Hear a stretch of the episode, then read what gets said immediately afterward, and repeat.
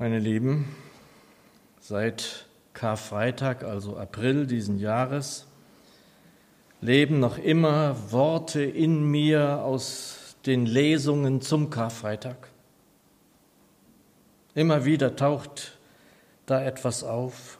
Eines davon zum Beispiel aus Lukas 22, Vers 53. Und sie stehen da vor dem Herrn und dabei tun sie als gingen sie gegen einen Räuber vor. Diese Szene geht mir einfach nicht aus dem Kopf. Und da sagt der Herr Jesus, als ich täglich bei euch im Tempel war, habt ihr nicht Hand an mich gelegt? Aber dies ist eure Stunde und die Macht der Finsternis. Die Macht der Finsternis, die Elberfelder setzt dazu oder der Machtbereich der Finsternis. Und als der Herr es sagte, da war es so um Mitternacht. Die Macht der Finsternis also, weil es finster gewesen sein wird in der Nacht. Nun, wir wissen, viele Verbrechen geschehen in Dunkelheit.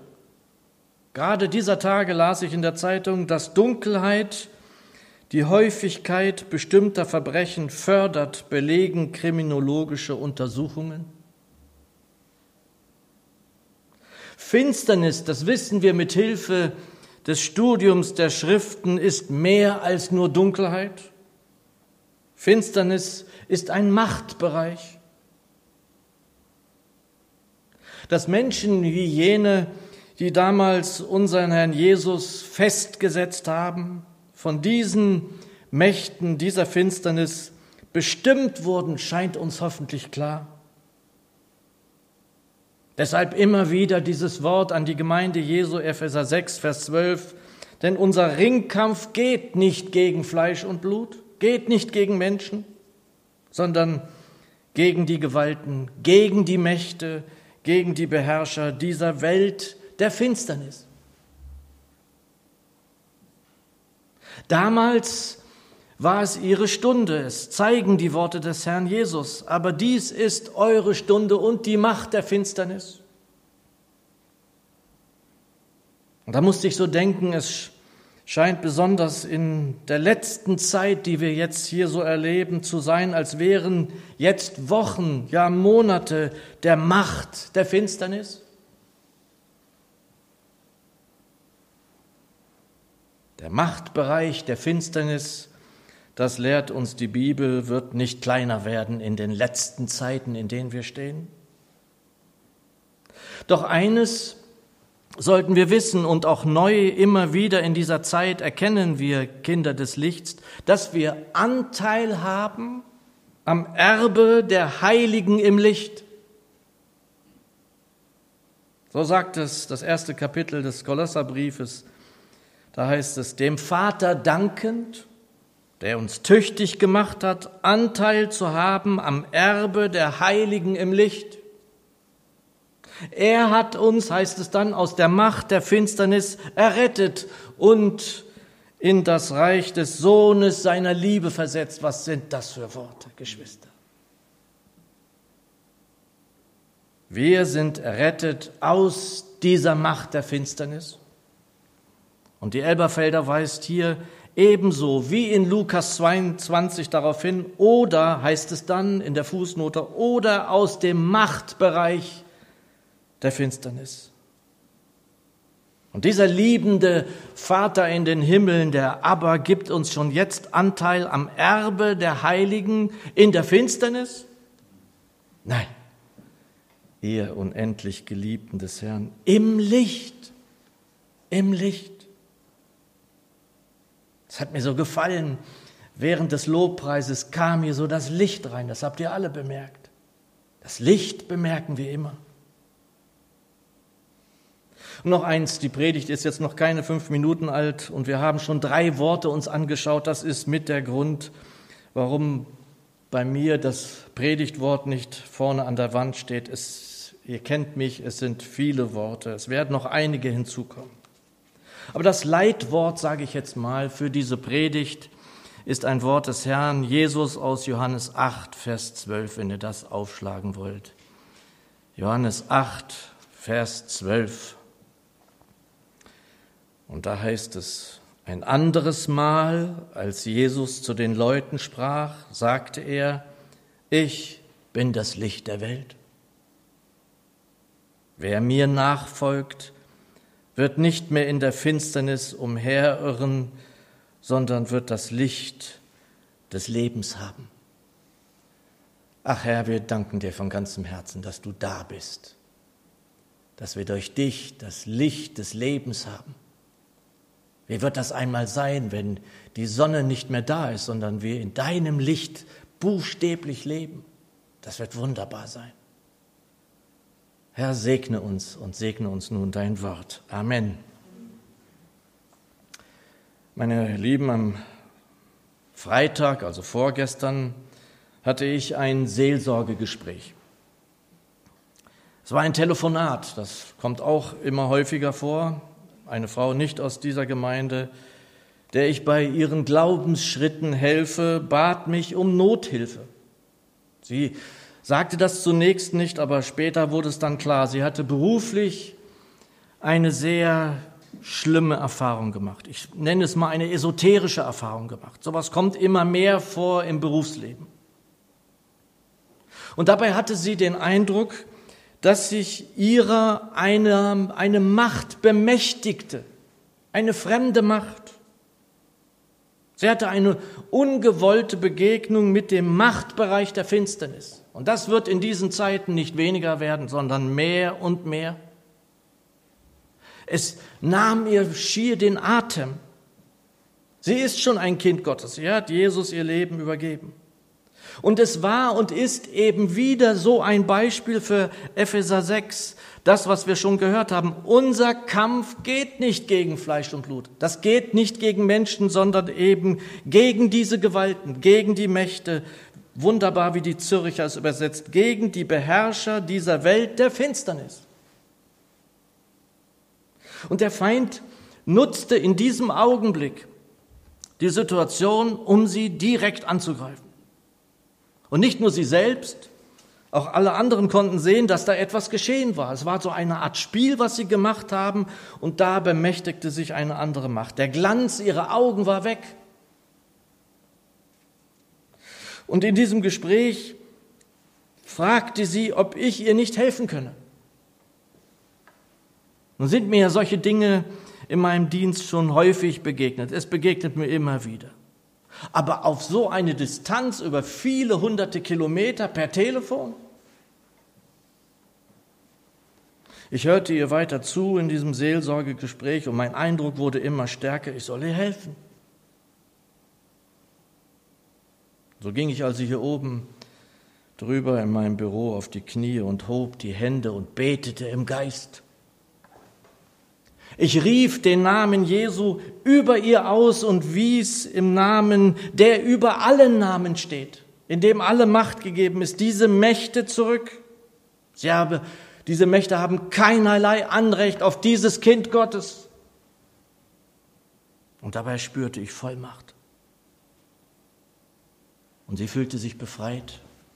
Sie hatte gespürt, dass eine Macht von ihr gewichen war. Aber das Wichtigste, warum ich euch das jetzt berichte, ist, sie hatte dabei etwas gesehen, einen Lichtstrahl. Ich habe die ausdrückliche Erlaubnis, das hier zu berichten. Ich habe sie gefragt, ich nenne ihr auch keinen Namen.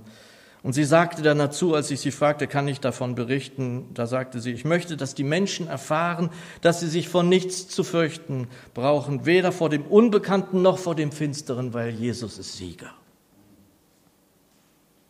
Wir singen ja zuweilen auch dieses Lied, Licht bricht durch in die Dunkelheit. Und es ist für uns Kinder Gottes ganz, ganz wichtig, dass wir wissen, dass wir dieser Finsternis, die wir hier sehen in dieser Welt, nicht ausgeliefert sind. Wir sollten, wie es der Apostel Paulus uns ans Herz legt, die Waffen des Lichts anlegen eigentlich heißt es an dieser Stelle, wir sollen sie anziehen, die Waffen des Lichts, Diese Stelle ist in Römer 13, Vers 12 zu finden und meine Zürcher übersetzt. Die Nacht ist vorgerückt, der Tag aber ist genaht. Darum lasst uns ablegen die Werke der Finsternis, anziehen aber die Waffen des Lichts. Und diese Waffen des Lichts sind nichts anderes als die Bestandteile der Ganzrüstung, der sogenannten Waffenrüstung, die uns in Epheser 6 genannt wird. Wir haben gerade gesungen, nun gib uns Pilgern dieses wunderbare alte Lied, und da heißt es unter anderem zum Kampf gestählt. Wir sind in einem Kampf. Das ist einfach so. Und das wird nicht weniger werden und wir müssen das wissen. Und dabei geht es darum, in diesem Kampf standhalten zu dürfen.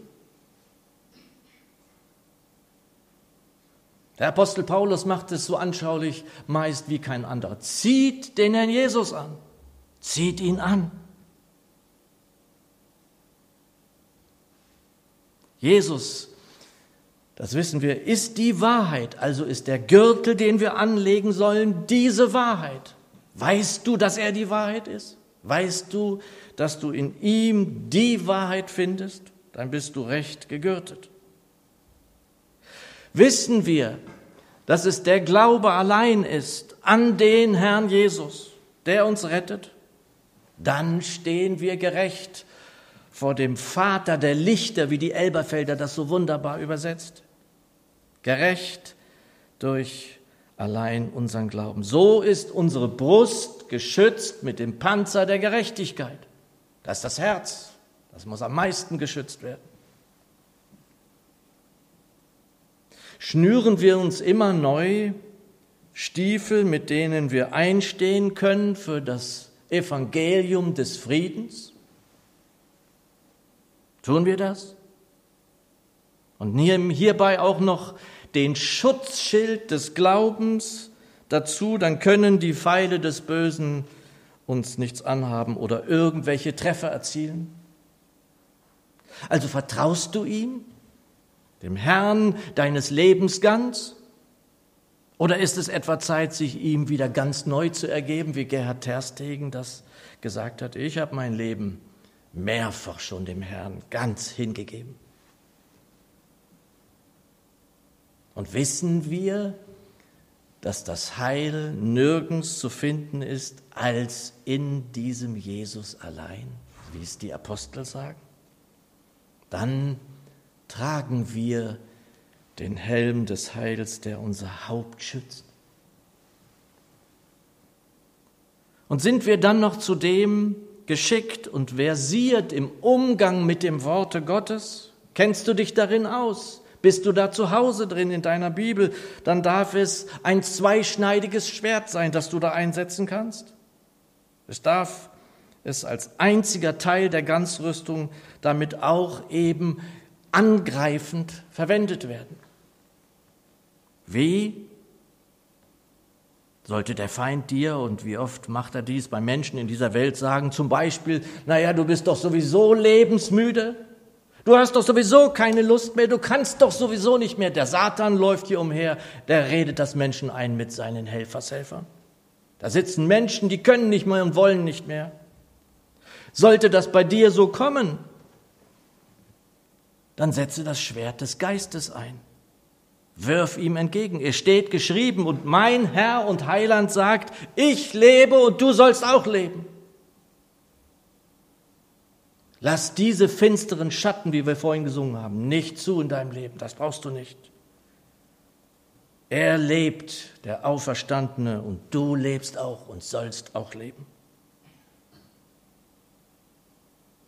Und wir sind eben gut beraten, auch nach dem, was ich vorhin von dieser Schwester in Jesu erzählt habe, diese Punkte in bestimmten Abständen immer neu durchzugehen mit der Waffenrüstung, mit der äh, Ganzrüstung. Sitzt meine Rüstung? Ist das überall abgedeckt? Gibt es irgendwo was nachzujustieren? Denn die Ganzrüstung, können wir uns denken, soll mich ganz schützen. Das ist kein Spiel, liebe Geschwister. Es ist dringend nötig, ganz besonders in dieser Zeit zu unserem Schutz.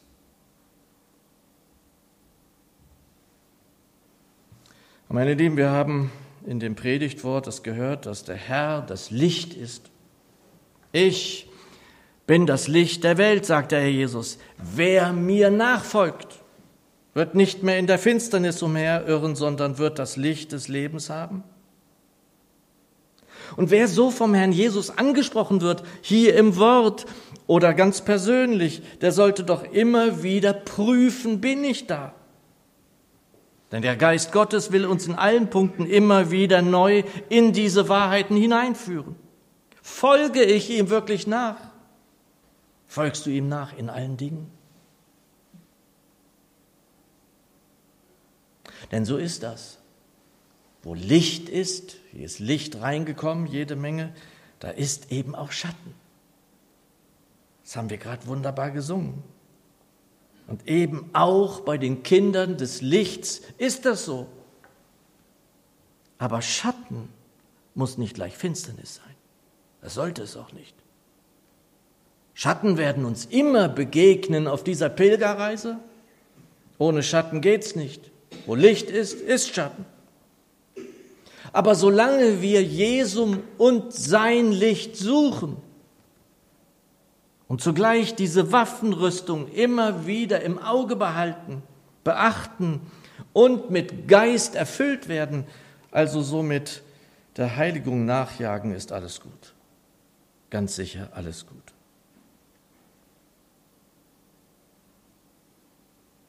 Meine Lieben, der Herr Jesus ging zurück zum Vater und er sagte ein Wort, das mich im letzten Jahr sehr viel beschäftigt hat. Auch wieder so ein Wort, das immer wieder auftauchte. In Johannes 9, Vers 5 hören wir, wir müssen die Werke dessen, der mich gesandt hat, wirken, solange es Tag ist.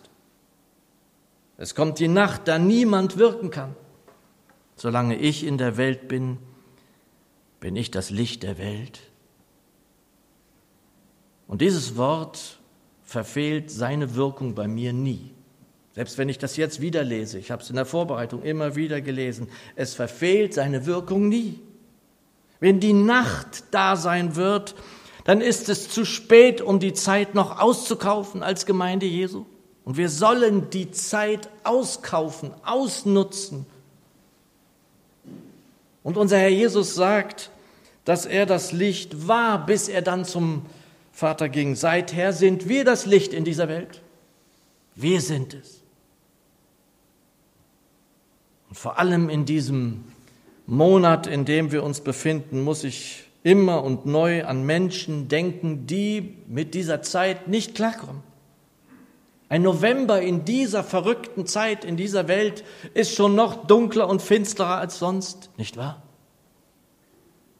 Und auch wir werden das kennen, dass es auch uns schwer fällt, so um 16 Uhr das Tageslicht wir langsam schwinden sehen müssen. Das macht doch was mit einem.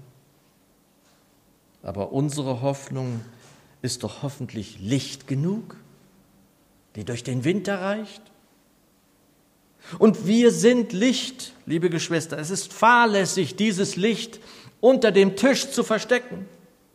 Es ist fahrlässig, das Licht, das wir in dieser Welt sind, zuzudecken mit einem Gefäß. Wir sind es. Wir dürfen nicht nur, sondern wir müssen das Licht sichtbar aufstellen. Und wenn wir auch nur die wenigen sind, das ist das, was wir zu tun haben in dieser Welt. Und wir können sagen, das können wir nicht, wir sind alt, wir sind klein, wir sind dieses und jenes. Nein. Ich erinnere, dass hier vorne in den ersten Reihen ein Mann saß, der mit Gott und Glauben nichts zu tun haben wollte. Nichts.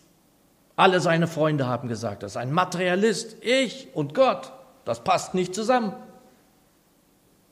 Und dann sitzt er da vorne und wird erreicht vom Geist Gottes und wird Pastor. Ist unser Adam.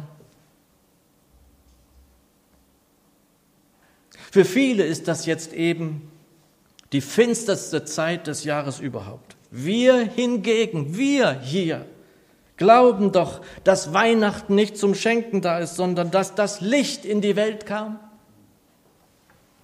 das jeden Menschen erleuchtet. Jedes Jahr neu denke ich an dieses Wort aus Johannes 1, Vers 9. Wieder steht meine Karte in meinem Büro. Das Licht, das jeden Menschen erleuchtet. Wir sind es, die verantwortlich sind dafür, dass Menschen das Licht sehen. Und das wird in dieser Zeit nicht leichter. Immer mehr sind es, die den Kirchen und dem Glauben und der Religion, sagen sie dann in den Nachrichten, den Rücken kehren, gerade erst was in den Nachrichten wieder zu hören. Wer aber diese Stiefel der Waffenrüstung angezogen hält, die unser Evangelium des Friedens nach draußen zu tragen hat, der wird es doch auch sehen dürfen wie der Seher.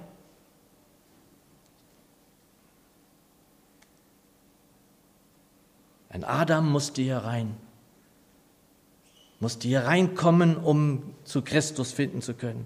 Und da gab es Menschen, die haben gebetet dafür, dass der Vater ihn zieht. Überall, liebe Geschwister, in der Welt ist der Machtbereich dieser Finsternis zu sehen, zu erkennen. Also ich bin jetzt über 60 Jahre alt. Das, was wir derzeit in der Welt sehen, habe ich vorher noch nie gesehen. Und wir haben schon schlimme Zeiten auch erlebt. Ja, ich war ganz in der Nähe von der Mauer, habe ich gelebt und der sogenannte Kalte Krieg und anderes mehr. Bei jedem Flugzeug haben wir gedacht, na, sind das vielleicht die Feinde oder was auch immer. Aber das, was wir derzeit in der Welt erleben, das habe ich so noch nie gesehen. Ich glaube, ihr kennt das auch so nicht. Das Licht dieser Welt müssen wir sein und es nach draußen tragen. Auf welchem Weg auch immer. Und wenn wir es nach draußen nicht tragen können, dann müssen wir darum bitten, dass wir es hier drinnen tun dürfen. Menschen sollen auch jetzt noch erreicht und jetzt noch gerettet werden. Aus dem Kolosserbrief hörten wir zu Beginn, er hat uns aus der Macht der Finsternis errettet und in das Reich des Sohnes seiner Liebe versetzt. Das soll noch vielen Menschen so geschehen. Noch ist Zeit. Und es sollte die Gemeinde Jesu schmerzen. Es sollte uns wehtun. Es sollte uns antreiben. Wir waren selbst einmal Finsternis, wissen wir aus der Schrift. Und es treibt uns hoffentlich mehr denn je um, es Menschen zu erzählen, dass Jesus Licht in unsere Herzen gebracht hat. Davon kann ich jedem berichten. Dazu muss ich kein Pastor, kein Evangelist sein. Mein Herz da hat das Licht Einzug gehalten und das war er. Menschen werden es hören und werden erreicht werden, so die Gemeinde Jesu hierum bittet, inständig bittet, inständig fleht. Sigrid ist heute nicht da. Sie ist eine von denen, die immer wieder betet um Erweckung. Was hindert uns daran, darum zu bitten? Und es soll noch eine große Erweckung kommen, bevor der Herr die Braut holt. Und diese Botschaft sollte zugänglich, sollte ganz klar sein. Im ersten Johannesbrief, Vers 5 ist zu hören, was es da zu bezeugen gilt. Und darum ging es heute und damit will ich schließen. Die Botschaft, die wir von Jesus Christus empfangen haben und die wir an euch weitergeben, lautet, Gott ist Licht. Bei ihm gibt es nicht die geringste Spur von Finsternis. Und davon dürfen wir berichten, dass Menschen hineinfinden in dieses Licht. Suche Jesum und sein Licht. Alles andere hilft dir nicht. Amen.